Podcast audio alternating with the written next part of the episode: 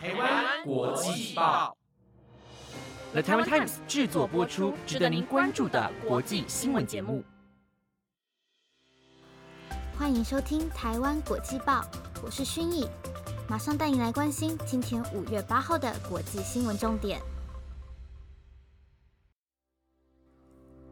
Hello，各位听众，晚安。今天我要带您来关心的国际新闻重点有：台侨齐聚美国国会山庄游行，呼吁拜登尽快签署台湾参与世界卫生大会法案；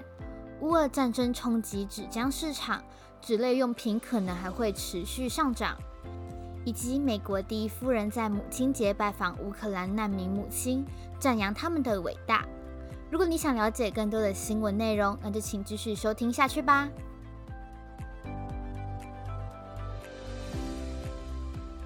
今天的第一则新闻带您来关心到，第七十五届世界卫生大会 （WHA） 即将于本月举行，因此大华府地区的台湾同胞齐聚美国国会山庄前进行游行，力挺台湾参与 WHA，并呼吁美国总统拜登尽快签署相关法案。WHA 即将在本月二十二号到二十八号在日内瓦举行。因此，在昨日，数十名的台侨冒雨在国会山庄前挥舞美国及台湾的国旗，来展现支持台湾参与 WHA 的决心。主办人世界华人工商妇女气管协会八城分会会长白月珠表示，游行的目的是要感谢美国国会两周前通过的支持台湾这是以观察员的身份参与 WHA 的法案，并且希望通过游行呼吁拜登能尽速签署，让它能成为正式有效力的美国法律。白月珠也提到，这次的游行是由包含多伦多、波士顿、旧金山和洛杉矶等全球十二个城市同步举行的。这项法案是在去年八月份时获参议院通过，并于四月二十七号在参议院以四百二十五票赞成、零票反对的压倒性票数通过，在本月三号递交于白宫。而根据美国立法程序规定，总统收到国会通过的法案后，共有十天的时间考虑签署或是提出反对。若是总统什么都不做的话，法案也将会在十天后生效，不算今日。拜登最后决议签署日期为本月的十三号。母亲是台湾人的马里兰州州参议员林立图表示：“疫情无国界，他希望能协助台湾参与 WHA，支持快速签署法案。”驻美处副代表郑荣俊也表示：“疫情的冲击已影响全球许久，没有国家能独自对抗，世界应该接纳多元的声音。”他强调，世界应该给予台湾一个帮忙的机会。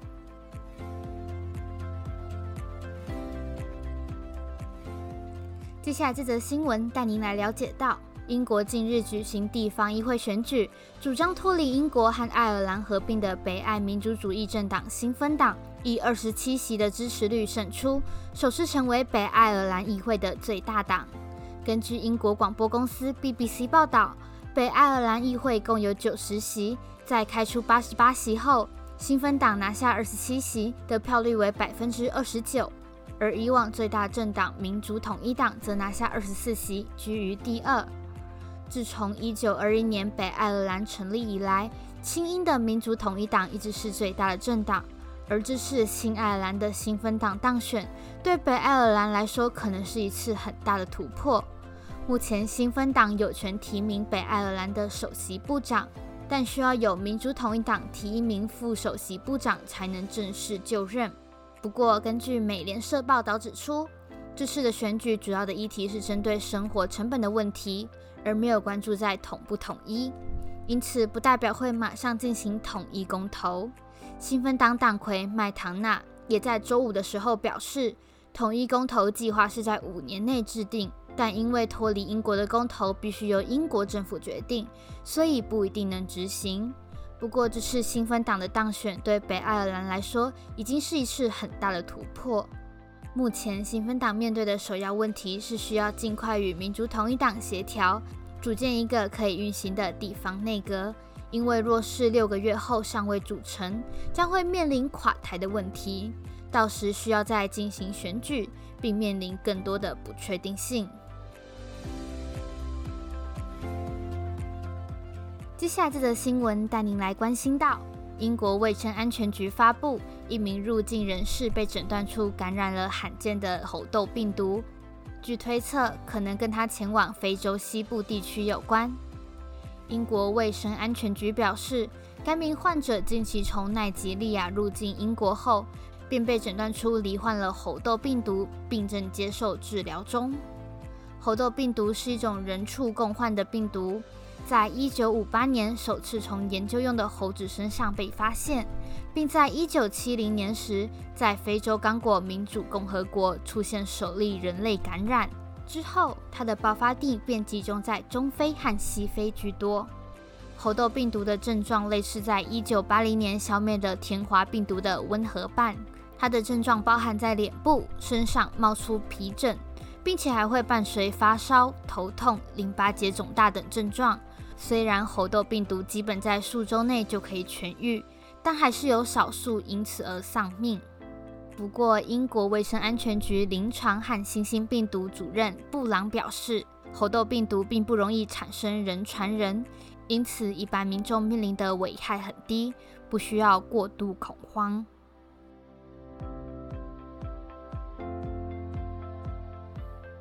接下来这则新闻要带您听到的是。受俄罗斯和乌克兰战争的波及，全球纸浆的库存量大量的减少，开始面临到供应中断的处境。全球最大的纸浆供应商 Zuzano 预警，未来卫生纸、尿布等纸类商品恐怕会再次面临涨价的危机。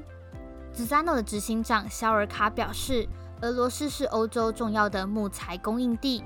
但自从乌俄战争开打以来，木材贸易全面的终止。俄国的木材也遭受到全球的抵制，这表示欧洲的纸浆生产商，特别是斯堪的纳维亚半岛的产能会受到限制。而如果持续下去，最后可能会发生纸浆荒。而纸浆是包装纸、尿布及卫生纸等的原料，如果纸浆荒发生，将会带动的是消费者的另一重打击。因为自乌俄战争以来，从食物到燃料等商品的价格不断飙升，已经是让许多的消费者吃不消。如今若是连纸类商品也跟着上涨，对经济上的压力将会更上一层。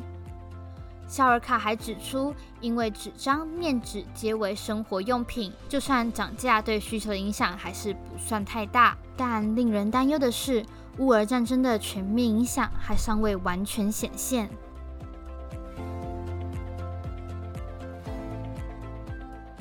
今天的最后一则新闻要带您来了解到的是，今日是一年一度的母亲节。美国第一夫人吉尔拜登在六号抵达罗马尼亚后，于今日早上造访罗马尼亚首都布加勒斯特的一间教室，和被迫离开乌克兰的母亲及孩童共度母亲节。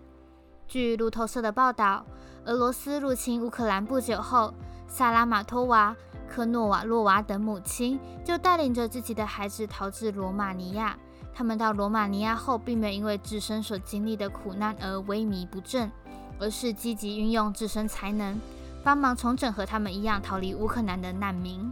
并且在当地政府组织志工的帮助下，在布加勒斯特建立给乌克兰孩童上课的幼儿园及教室。在俄罗斯入侵乌克兰后，共计有九十一万的人民逃至罗马尼亚。而经过难民的辗转他地后，目前约有八万人留在罗马尼亚，其中又以妇女、儿童居多。创建学校之一的萨拉马托娃表示，在经历了逃难后，才了解到教育的重要性，而他们正好有这个时间来重整这样的生活，并且目前还有九百名的儿童在等待教室。看到萨拉马托娃他们的努力后，吉尔对乌克兰的妇女表示称许，认为他们为孩子所做的一切，皆是因为他们有非凡的勇气和毅力。